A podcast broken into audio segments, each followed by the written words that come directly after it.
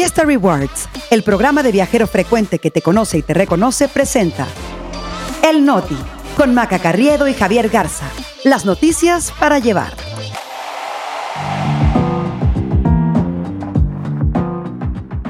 Es martes 17 de octubre, yo soy Javier Garza. Yo soy Maca Carriedo, este es el Noti. Y nosotros aquí estamos. Gobierno busca contacto con Hamas para liberar a rehenes mexicanos. Trabajadores del Poder Judicial protestan por extinción de fideicomisos. García Harfush y Margarita Zavala aparecen como punteros en la Ciudad de México. El Noti. Noticias para llevar.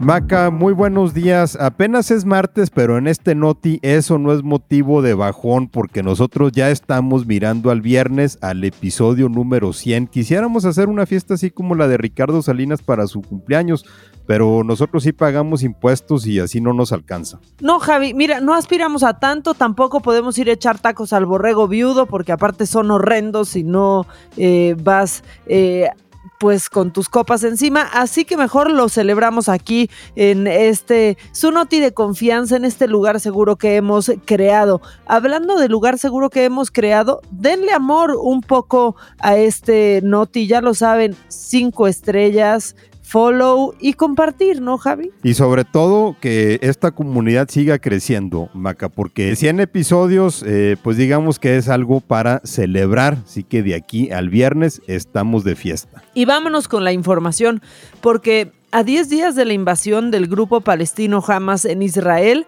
pues finalmente el gobierno mexicano dio señales de vida ante el secuestro de dos mexicanos tomados como rehenes por terroristas junto con decenas de personas. El vocero de la presidencia, Jesús Ramírez Cuevas, dijo que la Cancillería busca contactos con Hamas o gobiernos afines para buscar la liberación de Orión Hernández e Iliana Gritsevsky.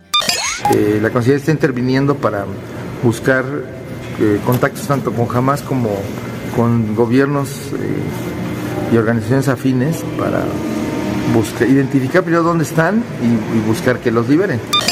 Yo no sé qué pienses tú, Javi, pero pues creo que esta declaración la debería de haber dado Cancillería. Por lo menos la canciller Alicia Bárcena, si no es que el mismo presidente de la República, pero así como que encargárselo a, a Ramírez Cuevas, pues, no nos queda claro realmente qué tanta importancia le dan. Hay que recordar que Orión estaba en el Festival de Música cerca de la frontera con Gaza, que fue el primer punto de incursión de los milicianos de Hamas. Ahí dejaron a más de 200 personas muertas y se llevaron a decenas de rehenes. Y Lana estaba en uno de los primeros kibbutz, estas aldeas comunales cerca de la frontera con Gaza, de los primeros que fueron atacados. Ahora, familiares de ambos ya habían denunciado que el gobierno mexicano pues simplemente no se estaba moviendo para buscar su liberación cuando otros países como Estados Unidos, Reino Unido o Francia ya estaban buscando formas de presionar a Hamas para liberar a sus ciudadanos, pero aquí había un silencio sepulcral. Pero hasta ahora nadie ha conseguido realmente liberar a uno de estos rehenes y al principio se hablaba de 150, pero ayer Hamas anunció que ellos tienen al menos a 200 y que otros 50 están en manos de otras facciones de ese mismo grupo y en distintos lugares. El vocero de Hamas, Abu Obeida, pues ahora sí que se pasó de descarado, dijo que los rehenes son sus huéspedes y que serán protegidos y liberados cuando las condiciones en el terreno lo ameriten. Esa declaración sí resulta preocupante porque sugiere que no serán liberados si Israel invade la franja de Gaza. Ahora hay que decir también que Jesús Ramírez Cuevas no dio detalles, ¿no? O sea, a qué, de, de, a qué gobierno se está buscando, ¿no? Eso de gobiernos afines, pues es muy, muy genérico, ¿no? Y muy superficial, pero bueno, no dio detalles de a qué gobiernos están buscando para interceder, pero entre los países que tienen relaciones con Hamas eh, y con México, pues están Irán, Qatar y Turquía. Pues vamos a ver si uno de ellos nos hace el paro. Y por cierto, Maca, ayer también conocimos el caso de una mexicana atrapada en Gaza. No se había hablado de ella, de la doctora Bárbara Lango, anestesióloga que hacía labores humanitarias con Médicos Sin Fronteras. La Cancillería está negociando con Israel para que permita la salida, pero las fronteras de Gaza con Israel y Egipto están cerradas.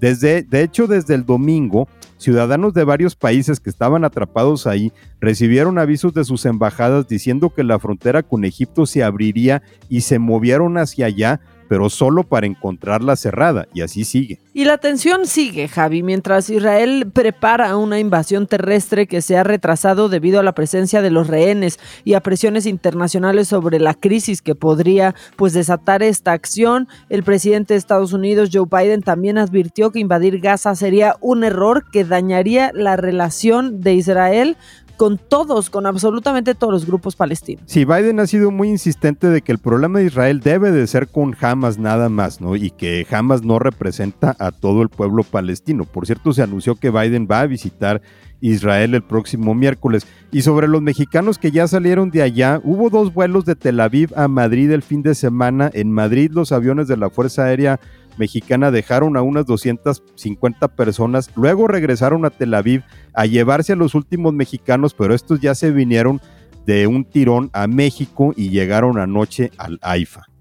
Y acá en el país, cambiando radicalmente de tema, sigue la controversia por la eliminación de los fideicomisos del Poder Judicial, ahora con la protesta de los empleados que bloquearon la circulación en varios puntos de la Ciudad de México y también en varias ciudades del país, y no solo llevaron pancartas y gritaron consignas, también quemaron una piñata con la figura del presidente López Obrador. Los manifestantes dijeron pues que ellos son los principales afectados, lo que justo habíamos comentado aquí la semana pasada en el Noti Javi, que ellos son los afectados por la eliminación de 13 de los 15 fideicomisos que suman más de 15 mil millones de pesos, porque pues esos fondos no son para prestaciones de los ministros o magistrados, sino son pues para los derechos laborales adquiridos como pensiones, fondos de vivienda y cobertura de salud.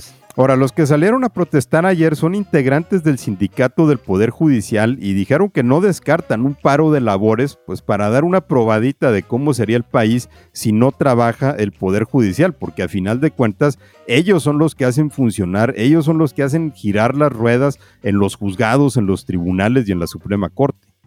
Ahora, el Consejo de la Judicatura Federal, que encabeza la presidenta de la Suprema Corte, Norma Piña, condenó la quema de la, pues, de, de la piñata del presidente, calificó el acto como un discurso de odio y dijo que es un obstáculo para cumplir con los objetivos que unen a los mexicanos. Que esta declaración es curioso, Javi, porque es justo lo mismo que tendría que haber salido a decir el presidente cuando quemaron ¿no? Eh, pues las imágenes de Norma Piña. Exacto, y que en ese entonces callaron como momias allá en Palacio Nacional. Pero también lo cierto, Mac, es que ahorita lo que menos necesita Norma Piña es otro punto de conflicto con el presidente. Ahora, las protestas se replicaron también en oficinas del Poder Judicial de la Federación en varias partes del país, en ciudades como Guadalajara, Hermosillo, Mérida, Cuernavaca, León, Tuxtla Gutiérrez, La Paz, Jalapa y hasta en Villahermosa, Tabasco la tierra natal del presidente, afuera de juzgados de distrito o de tribunales de circuito.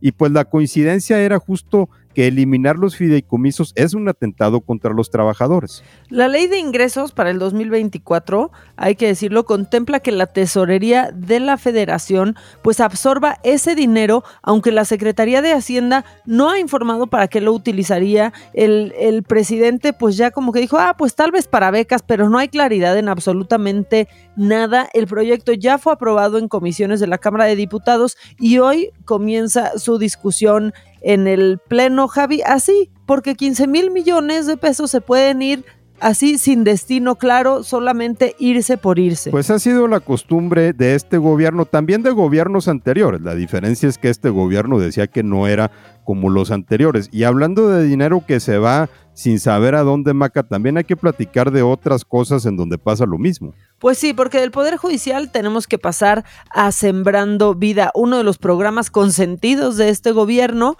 eh, pues el informe de una organización internacional expone una de sus fallas menos visibles, pero que es neurálgica para el crimen organizado. Resulta que a pesar de los millones y millones que se le han inyectado a este programa, Sembrando Vida no ha provocado que cultivos ilegales se sustituyan por cultivos legales. que era uno de los objetivos de Sembrando Vida, ¿no? Que, que los campesinos eh, que en donde sembraban, por ejemplo, marihuana o amapola, pues se convirtieran a sembradíos legales. Según este informe del programa Noria para México y Centroamérica, con datos de 46 municipios que están en el llamado Triángulo Dorado en los estados de Sinaloa, Chihuahua y Durango, que es donde históricamente se ha sembrado marihuana y amapola, y también en Guerrero y en Oaxaca, en donde en las últimas décadas proliferó el cultivo de amapola, el informe encontró que existe incluso una reducción de superficie, pero de los cultivos legales. O sea, digamos que está funcionando, pero al revés. Para los investigadores, pues esta situación puede deberse a que no hubo pues una transición masiva de cultivos ilegales hacia otros legales, a pesar de la implementación de Sembrando Vida no desde el año pasado, sino desde el 2019, Javi. Y otra de las conclusiones importantes del estudio es que a pesar de que entre 2019 y el 21 autoridades destruyeron 35 mil hectáreas de amapola y 6 mil de marihuana y que el precio de la goma de opio, que es el principal derivado de la amapola, cayó significativamente, esto no ha sido motivo suficiente para que los campesinos, los cultivadores, cambien de giro, porque en su lugar, ya si no están sembrando droga, prefieren migrar. Y entrevistaron también a campesinos que tienen cultivos ilegales. Eh, lo que dicen los investigadores es que encontraron pues que la sustitución de plantíos ilegales por otros legales en realidad pues obedece más a una lógica de mercado que a encontrar en Sembrando Vida pues un verdadero apoyo para dejar de sembrar marihuana y amapola, Javi. O sea, no está sirviendo. Exacto. Y, por ejemplo, lo vimos cuando en Estados Unidos empezó a legalizarse la marihuana en muchos estados. Pues aquí en México simple y sencillamente se dejó de sembrar mucha porque ya no había para exportar. Si eh, del otro lado de la frontera ya era legal. Sembrando Vida trataba de mitigar esa situación, pero la verdad es que al menos en ese aspecto no ha funcionado. Y de las sierras donde se siembra la droga, Maca, ahora nos venimos a la capital porque hay una nueva encuesta de corcholatas locales que reveló el diario El Universal, la hizo la firma de Buendía y trajo varias sorpresas. Eh, primero, la que no fue, Omar García Harfuch, el ex jefe de la policía capitalina, es el favorito para gobernar la Ciudad de México con 39 puntos de las preferencias electorales, también el que mejor opinión tiene, pero del otro lado sí resultó interesante sí resultó muy interesante y agárrense porque este pues resulta que la puntera de la oposición, yo quiero hacer decir todo esto con signos de interrogación, Javi, pero es pues Margarita Zavala, así como lo están escuchando, yo tampoco lo creía. Eh, la legisladora tiene 14 puntos en las preferencias electorales eh, en, la Ciudad de México y con eso ya es la mejor posicionada del bando de, de la oposición. Detrás de ella están con 10 puntos Santiago Tabuada, alcalde de Benito Juárez, y ahí empataditos en los 10, Sandra Cuevas, alcaldesa con licencia de la Cuauhtémoc, este, y pues el terror de todos con su, de todos los que hacen las cosas mal con su operativo diamante, Javi, pero a mí sí me sorprendió esto, este, no lo vi venir, te lo tengo que decir. Sí, porque a Margarita Zavala, pues eh, la verdad es que no había figurado en la contienda, pero eh, como la relación también del expresidente Felipe Calderón con el PAN ha sido un poco extraña, como que están y no están, eh, pero bueno, a final de cuentas se ve que Margarita Zavala quiere seguir estando presente. Las sorpresas no acaban ahí tampoco, porque en cuarto lugar del frente opositor está el priista Enrique de la Madrid, hijo del expresidente Miguel de la Madrid, aunque sí le dieron en toda la Madrid al ponerlo nada más con el 7% de las preferencias. Y también hay que hablar de estos enroques del gabinete por las salidas de corcholatas. Iba a decir fuga de talentos, pero es piropo, entonces dejémoslo en las salidas de las corcholatas. Ayer ya el presidente nombró un nuevo secretario de energía que se llama Miguel Ángel Maciel en lugar de Rocío Nale, que ya está pues con los ojos bien puestos en Veracruz. Hacerlo mejor que, que Rocío Nale creo que no va a estar tan difícil. Maciel es ingeniero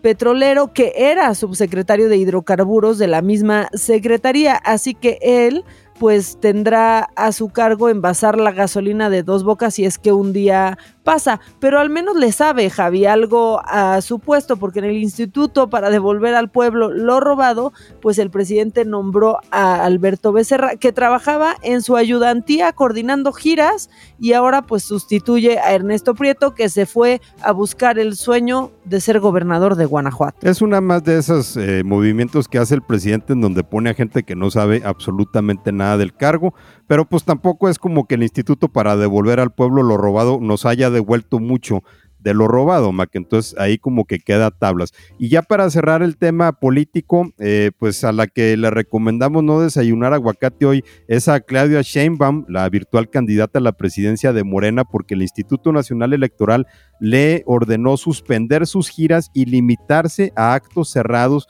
porque se ha demostrado que sus actos son proselitistas. Seguramente va a haber impugnación de esto y también seguramente Morena estaría buscando que el INE dé una medida similar, pero contra Xochitl Gálvez del frente opositor. Javi, solo se tardaron dos años en darse cuenta, ¿no? Nada más. Sí, eh, por lo menos abrieron los ojos en el INE, pues seguramente andaban ocupados en otras cosas. Oye, bueno, ya andábamos cerrando muy chilango este noti, este episodio, así que pues no podemos dejar de comentar este tipo de cosas que pasan en la capital que yo a veces no entiendo.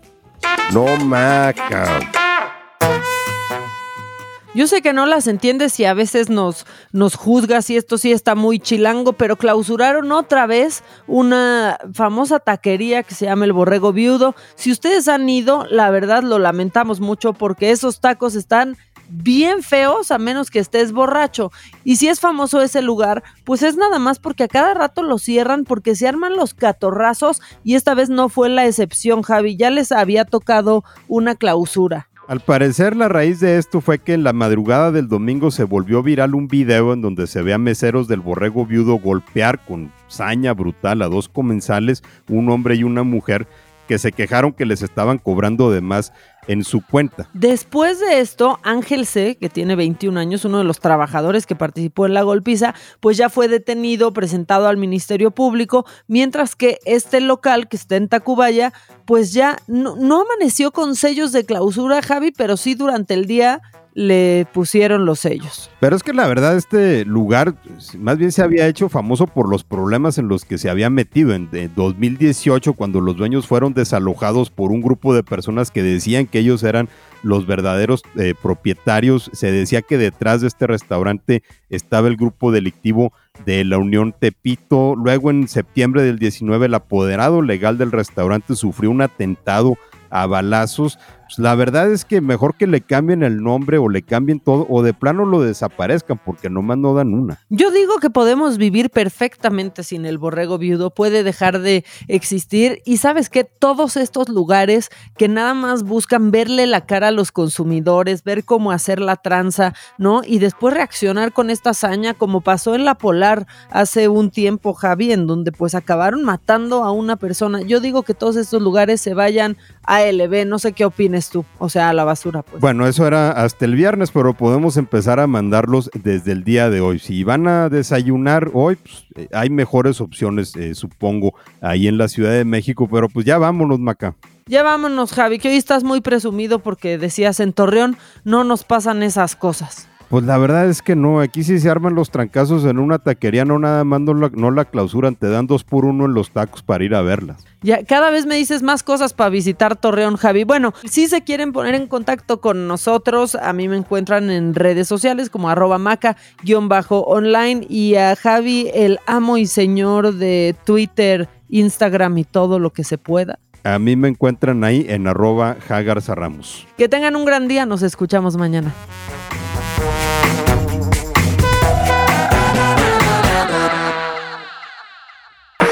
Experiencias exclusivas en eventos, conciertos, obras de teatro y más, gracias a Fiesta Rewards Invita. Fiesta Rewards presentó El Noti con Maca Carriedo y Javier Garza. Noticias para llevar.